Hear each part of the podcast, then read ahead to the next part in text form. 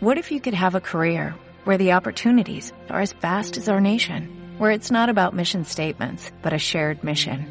At U.S. Customs and Border Protection, we go beyond to protect more than borders, from ship to shore, air to ground, cities to local communities. CBP agents and officers are keeping people safe. Join U.S. Customs and Border Protection and go beyond for something far greater than yourself. Learn more at cbp.gov/careers. ¿Qué pasa, gallinicas mías? Aquí vuestro reportero maricharachero de Barrios Sésamo, que en este episodio, en este episodio, voy a hacer un placeholder, un counterfeit, un no me acuerdo la palabra exacta. Bueno, pero antes un mensaje de vuestros patrocinadores, de mis patrocinadores. Bueno, esta mañana me he levantado con la sorpresiva sorpresa de que eh, Microsoft me ha aceptado en la beta de Bing con, de Bing con ChatGPT y bueno, pues ya estoy dentro. Parece ser, bueno, no lo he probado bien en, el Chrome, en el G Chrome normal, pero en el G Chrome Dev sí que funciona y le he hecho unas cuantas preguntitas y mm, en principio no distingue entre personas y cosas. Tengo que mm, eh, eh, formularle una pregunta más concreta, más precisa pero, por ejemplo, no distingue entre RFOG, yo, y RFOG, el, láser, la tecnología esta de, fibra óptica. Así que no sé, pero eso lo tengo que precisar más. Pero le he hecho una pregunta sobre las mujeres en Verne, las novelas de Verne, y oye, ha dado una respuesta correcta y súper razonada. Se ha ido un poco por los cerros de Úbeda, porque me ha dicho que en 20.000 lugares de viaje submarino no aparece ninguna mujer, pero, mm, vale.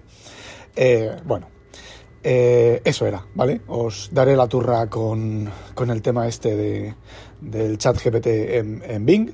Y bueno, a ver, esto es otro nivel, ¿vale? Te da las referencias, incluso con el tema del RFG, como no ha entendido lo que yo quería, me dice, pero podrías preguntar aquí, y me pone dos enlaces para preguntar en... Eh, ay, ¿cómo se llama? En Reddit. Así que, no sé, tiene muy buena pinta, ¿eh? Tiene muy buena, buena pinta. Y no es eh, excesivamente lento. Bueno, vamos a lo que vamos.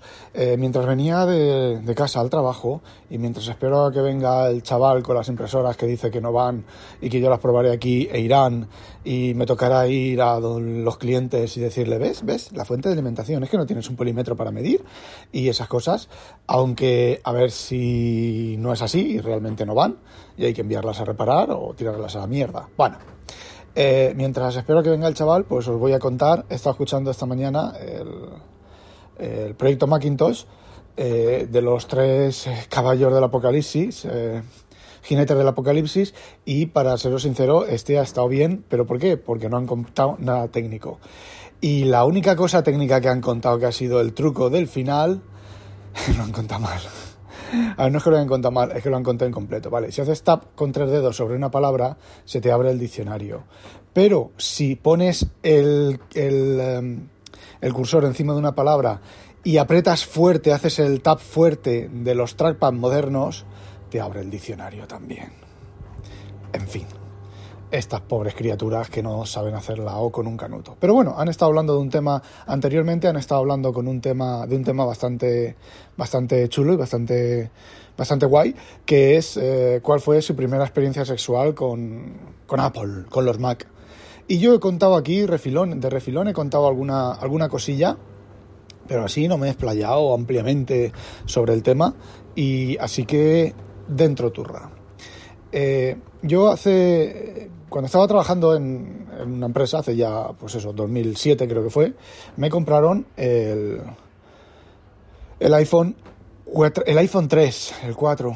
El último, a ver, me compraron el iPhone famoso del dedo, de la pantalla en el dedo, de que si ponías el dedo en el sitio, que era en el sitio que ponía para escuchar, que lo estaba sujetando mal, pues eh, perdía cobertura. Yo recuerdo de estar en la nave industrial donde tenía yo mi, mi gabinete y estar en la nave industrial y coger el teléfono, poner el dedo ahí y dejaba de oír, ¿vale? Se perdía la cobertura por completo. Bueno, eh, luego regalaron un bumper, lo puse ya no tuve más, más problemas con eso, pero eh, creo que fue 2007 o algo así. Bueno, pues yo estuve ese teléfono un montón de tiempo. Era un teléfono de la empresa. Yo lo usaba para la empresa, era el mismo número de teléfono que tenía yo para mis cosas. La empresa te permitía llamar, usarlo personalmente, si no abusaras de él, ¿vale? Y yo no abusaba de él. Si yo el teléfono, los teléfonos los tengo pues, para leer y para los chats y todo eso. Los tenía ya en aquella época. Y, eh, bueno, pues pasado el tiempo, eh, de esto de, que esto sí que lo he contado ya, iba con mi hermana por un corte inglés, por un corte inglés, no, por un eh, MediaMart, y yo y mi hermana pasamos por la zona donde tenían los Mac, ese puestecito, ya no sé si lo tienen o no, pero estaba recién puesto aquello, más o menos. Y mi hermana me dice, eh, o sea, yo le digo a mi hermana, siempre me hubiera gustado tener un Mac. Y ella me dice, ¿te lo puedes permitir? Y dije, Nati, ni se pregunta. Yo en aquella época era el soltero de oro, ¿vale? Pues eh, me mira, la miro, nos vamos, llego allí y le digo, el más gordo. Y el más gordo que tenían en aquella época era un, eh, un iMac de 24 pulgadas de 600 eh, eh, gigabytes de disco duro, sin fusión y nada, eso todavía no existía, creo que no existía. Y si existía yo lo desconocía, ¿vale? Un disco duro de 600 gigabytes y edición del 2009, era el 2009, ¿vale? Creo que yo ya me había comprado el iPhone 5, el de la pantalla grande, que era un poco más grande, que era una línea, un dedo más alto. Si no, yo hubiera seguido con el iPhone 4, porque yo lo que echaba de menos era la pantalla pequeña, porque por aquella época salió el Note, el Samsung Note Galaxy Note, que a mí me daba vergüenza ir con ese teléfono en la mano porque era súper grande. A ver, nadie me miraba, pero a mí me daba vergüenza llevar un teléfono tan gordo y arrimarme aquello a la oreja. Y eh, bueno, la verdad es que no sé cuándo salió uno y el otro. Pero vamos, yo echaba de menos el tamaño de las pantallas del iPhone. Porque era más pequeño, bastante más pequeño. Y bueno, eh, colateralmente yo aquí compré ese iMac, un Core 2 Duo, y en casa, pues con mi hermana, más emocionada que yo, allí lo desempaquetamos, lo abrí, lo, lo probé las cosas, instalé las cosas, mi hermana muy chulo, tal, déjame que pruebe esto, tal, el Finder, el no sé qué, yo no tenía casi absolutamente ni puta idea de, de ese Mac, ¿vale? Y cómo funcionaba Apple, Mac OS. En aquella época era Mac OS Snow, no, Leopard. Mac OS Leopard. Y unos meses después salió Snow Leopard. Y la verdad, bueno, el Leopard no funcionaba muy bien, ¿vale? Como yo no entendía el tema, podía ser de cosas que yo las estaba haciendo mal, ¿vale? Pero aquello no, aquello decía, tenía tropezones y hacía todo eso que la gente dice que el Mac siempre ha ido bien, eso es mentira, ¿vale? Lo que pasa es que o han ocultado los problemas o simplemente, pues si te has gastado un dineral no vas a decir que te has comprado una mierda y no quieres reconocerlo, ¿vale? Esto ya lo hemos, no me acuerdo quién me preguntó en online, eh, Mosquetero creo que fue, eh, me preguntó esto y, a ver, no, ¿vale? Lo que pasa es que funcionaba mejor que Windows. Ojo, mejor que Windows XP depende, ¿eh? Ojo, lo que pasa es que había, que conocerlos a los dos. Bueno, luego salió Snow Leopard, que funcionaba algo mejor, ¿vale? Pero funcionaba bien, ¿vale? Para las cosas básicas y demás, eh, funcionaba bastante bien. Pero mi mayor problema era el desconocimiento de Mac. Todo eso que dicen que usar el Mac es fácil y demás, no es cierto. Sobre todo si vienes de un usuario hardcore de, Windows que te conocías todos los atajos, todos los comandos, todas las historias, pues el Mac te encontrabas ahí un Finder que no hacía casi nada, una barra de tareas que no hacía casi nada, los menús en la en el quinto coño que cada vez que tenías que presionar un menú tenías que el ratón, llevarte el ratón a la otra punta de la pantalla para presionar el menú, cuando en Windows el menú estaba dentro de la aplicación y tú estabas dentro de la aplicación y el menú estaba en tu, en tu aplicación, con lo cual el movimiento del ratón es mucho, muy inferior. Fijaos la ergonomía, eh, macOS no es, es, no es nada ergonómico, pero era súper bonito. ¿Vale? Eh, tan bonito como Windows Vista, tan bonito como Windows 7, porque Microsoft, pues, eh, me imagino que la preciosidad, el tema de las preciosidades, pues, a ver, Windows era también muy bonito, lo que pasa que era otro estilo, ¿vale? Un estilo más industrial. Eh, macOS era un estilo más artístico, y Windows era un estilo más industrial, pero era muy bonito también. Y yo, pues, oh, con cada versión de Windows, con la shell cambiada, la shell, el espectro gráfico cambiado, oh, qué maravilla, oh, qué bonito. Bueno, pues ese Mac durmió, eh, 2009, durmió tres años, dos años, sí, dos o tres años, casi durmió el, sueño de los justos porque yo no me hacía a él, ¿vale? No había manera de que yo, que yo eh, me funcionara, hiciera cosas, ¿vale? Eh, las cosas que yo estaba acostumbrado a hacer, ¿vale? Entonces, bueno, por aquella época conocí a Inconvenient, eh, y fue el ordenador de inconveniente durante muchísimo tiempo. Yo tenía una torre Windows que, que se quedó la empresa en la que yo estaba trabajando, la empresa que me había comprado el iPhone un tiempo anteriormente y con anterioridad y bueno pues eh, la empresa pues eh, la compró la empresa pertenecía a un grupo internacional, a un grupo de empresas. Ese grupo de empresas eh, lo compró una, una inversora, una de esta de un grupo de, de inversión. tiraron a la calle a mucha gente eh, esta, empresa que te digo yo, que os digo yo, esta multinacional ha tenido dos compras y la última es el chiste aquel que os compré, que os conté de las piezas, de que sí, van a, te van a suministrar las piezas, pero en 2024, te dije, 2025, porque no van a contratar gente hasta esa fecha. Eh, no sé de qué vivirán, ¿vale? Eh, bueno, pues en, ese, despido, pues me despidieron a mí, ¿vale? Porque yo realmente yo no hacía mucho en la empresa. Yo en la empresa estaba de soporte técnico en España, ¿vale? Me llamaban nuestros nuestros clientes que compraban piezas, nos llamaban para me llamaban para problemas técnicos y demás, yo los solucionaba, reparaba los equipos que venían y hacía colaboraba con la, la central que estaba en Holanda colaboraba con el software, ¿vale? Que se hacía la empresa, pues yo tenía mis cositas. Normalmente yo lo que yo hacía era, yo recuerdo, por ejemplo, construir imágenes de, Windows CE porque los de aquí de Holanda decían que eso no se podía hacer, que no sabían cómo hacerlo y perdían horas y horas, yo también las perdía las horas, horas y horas y hacía las imágenes de Windows CE, ¿vale? Para, para placas ejecutando Windows CE. Por ejemplo, una de las cosas que yo hacía y que nadie aquí en Holanda o en otra parte de la, de la empresa, de la multinacional, eh, hicieran. Yo también hice pues una serie de programas para Windows que esta gente era, desarrollaba hardware, firmware y no tenía mucho conocimiento de, Windows. Entonces, pues yo desarrollé pues una serie de, de aplicaciones para, uso interno y para uso externo de, en, Windows. Bueno, pues eh, me echaron a la calle. También es cierto que las cosas estaban bastante, bastante tensas con la empresa, con mi jefe. Y bueno, pues eh, me echaron, me daban lo que me correspondía. Yo cogí, me fui. estaba yo también hasta los huevos. Eh, pero hubo allí un tema con el con el equipo que tenía yo en casa, que, bueno, según la empresa, el equipo Windows, según la empresa, era de la empresa, según yo, era yo, era mío. Eh, bueno, yo le había comprado cosas, le había puesto cosas, la empresa había pagado otras cosas, pues para tener la fiesta en paz, cogí y lo llevé y le dije, toma, me lo metéis en el culo y cerré la puerta. Y, y ya está. Y entonces, entonces, entonces, dije, bueno, pues me tengo que forzar a usar el, el Mac, que era el único equipo que me quedaba, porque yo no tenía claro cuál era mi futuro y tampoco me iba a gastar dinero en, un, en otro PC, ¿vale? De escritorio. En aquella época yo era pro fan de los escritorios, de los escritorios. Y bueno, pues eh, me compré un libro sobre macOS, me forcé a aprender el manejo de macOS y... Eh, asumí las limitaciones de, de macOS, ¿vale? Por ejemplo, eh, el Finder, tú con Windows, Win-E, la tecla Windows, tú puedes abrir una serie de aplicaciones y hacer una serie de comandos en el sistema que en Windows es la tecla Windows y, por ejemplo, como os he dicho, Windows E se abre el explorador de Windows. Para abrir el Finder no hay comando para abrir el Finder, ni se puede tener comando para abrir el Finder, por lo menos la última vez que lo miré. ¿Qué tenías que hacer? Tenías que hacer clic sobre el escritorio o sobre una parte del dock que no abriera una, aplicación y entonces ejecutar Command N.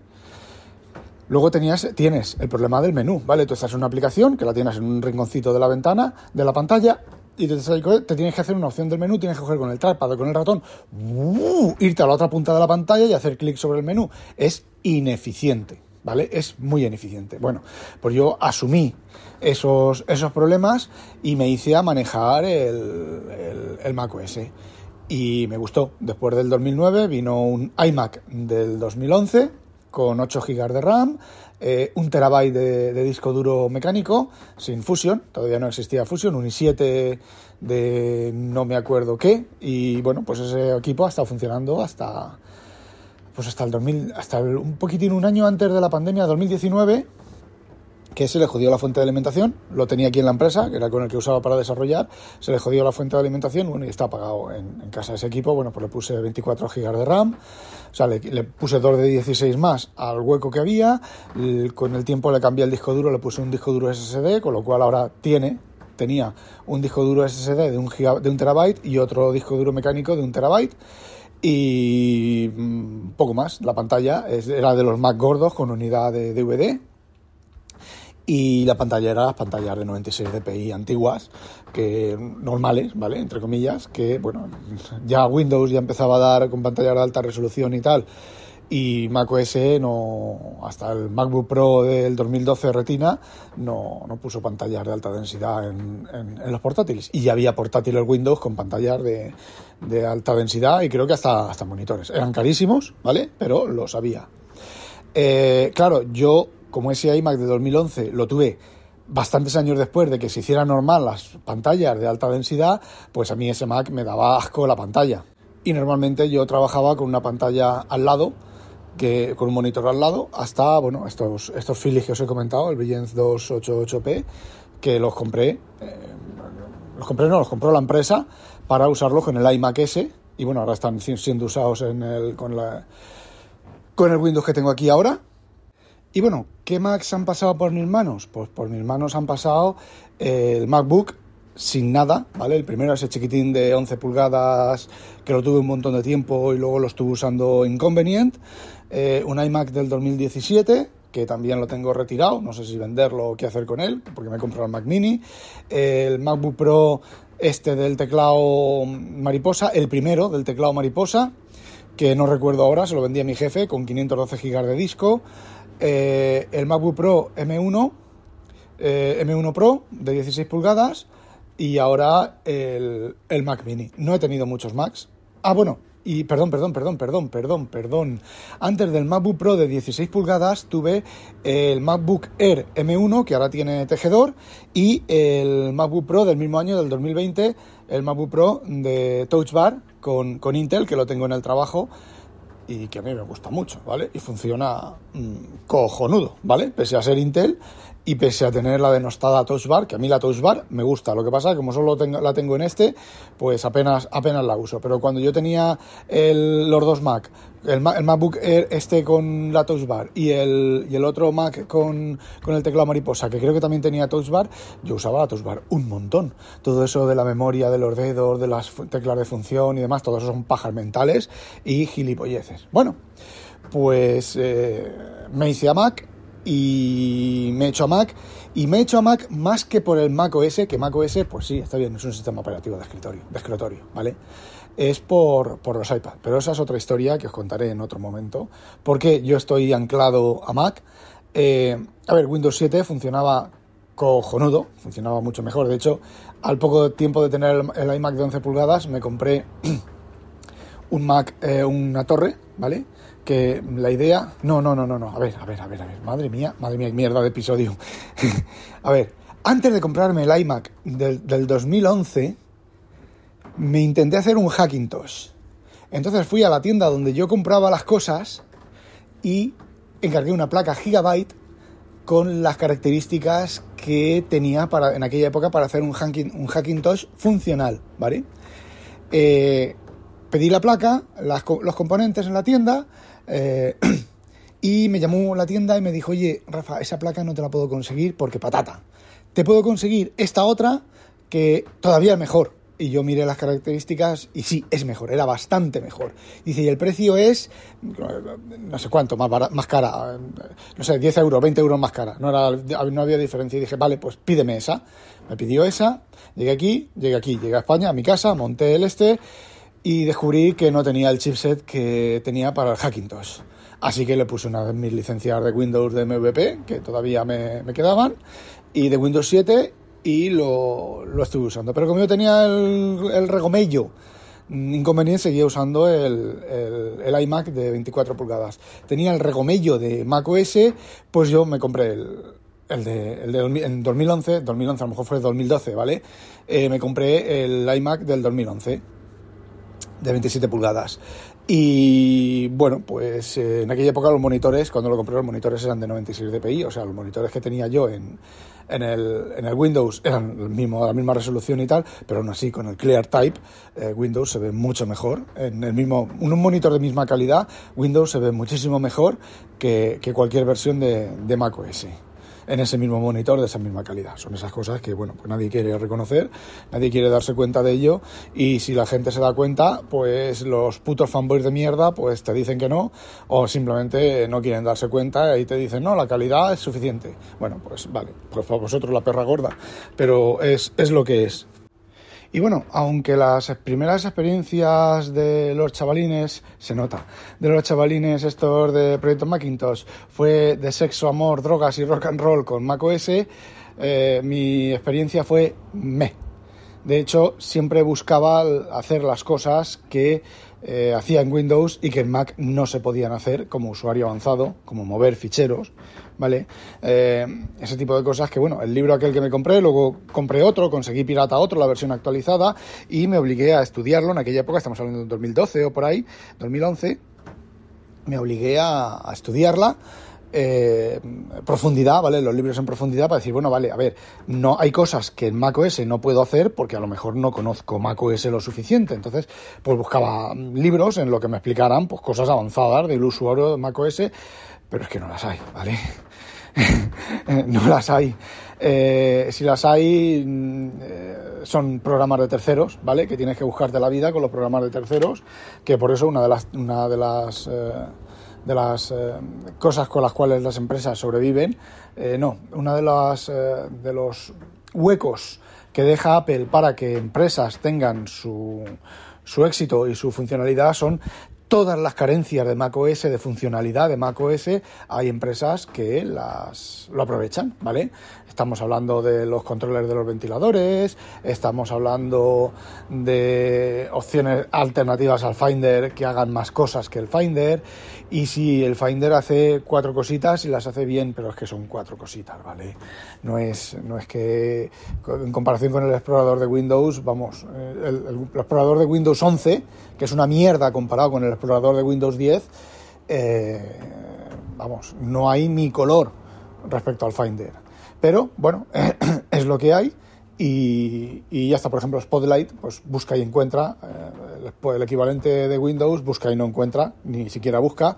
Entonces, bueno, pues lo que os comenté, mi, mi pasión por macOS pues ha sido dolorosa, ha sido lenta, ha sido directamente influenciada por la plataforma móvil, por el iPad, ya os contaré yo mi historia del iPad, aunque ya la he contado por aquí, de mis del teléfono, de los teléfonos, y eh, bueno, un poquitín el ecosistema, y de hecho, a ver, eh, yo estoy anclado en macOS por dos motivos, DevonThink y por la plataforma móvil, que no podría no estar anclado, pero eh, estoy anclado. Os digo una cosa, sigo probando el Synology Drive, y el Synology Drive funciona Cojonudo. Estoy escribiendo otro artículo, aparte del que escribí antes de, fin de año.